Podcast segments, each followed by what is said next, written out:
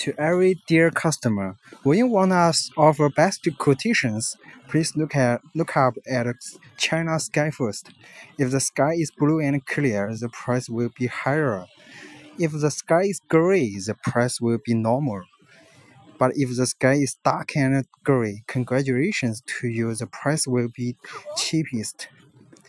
We are difficult to confirm the price. It depends on the sky. Another important thing is China government will collect tariff uh, about protection environments from January 1st, 2018 year.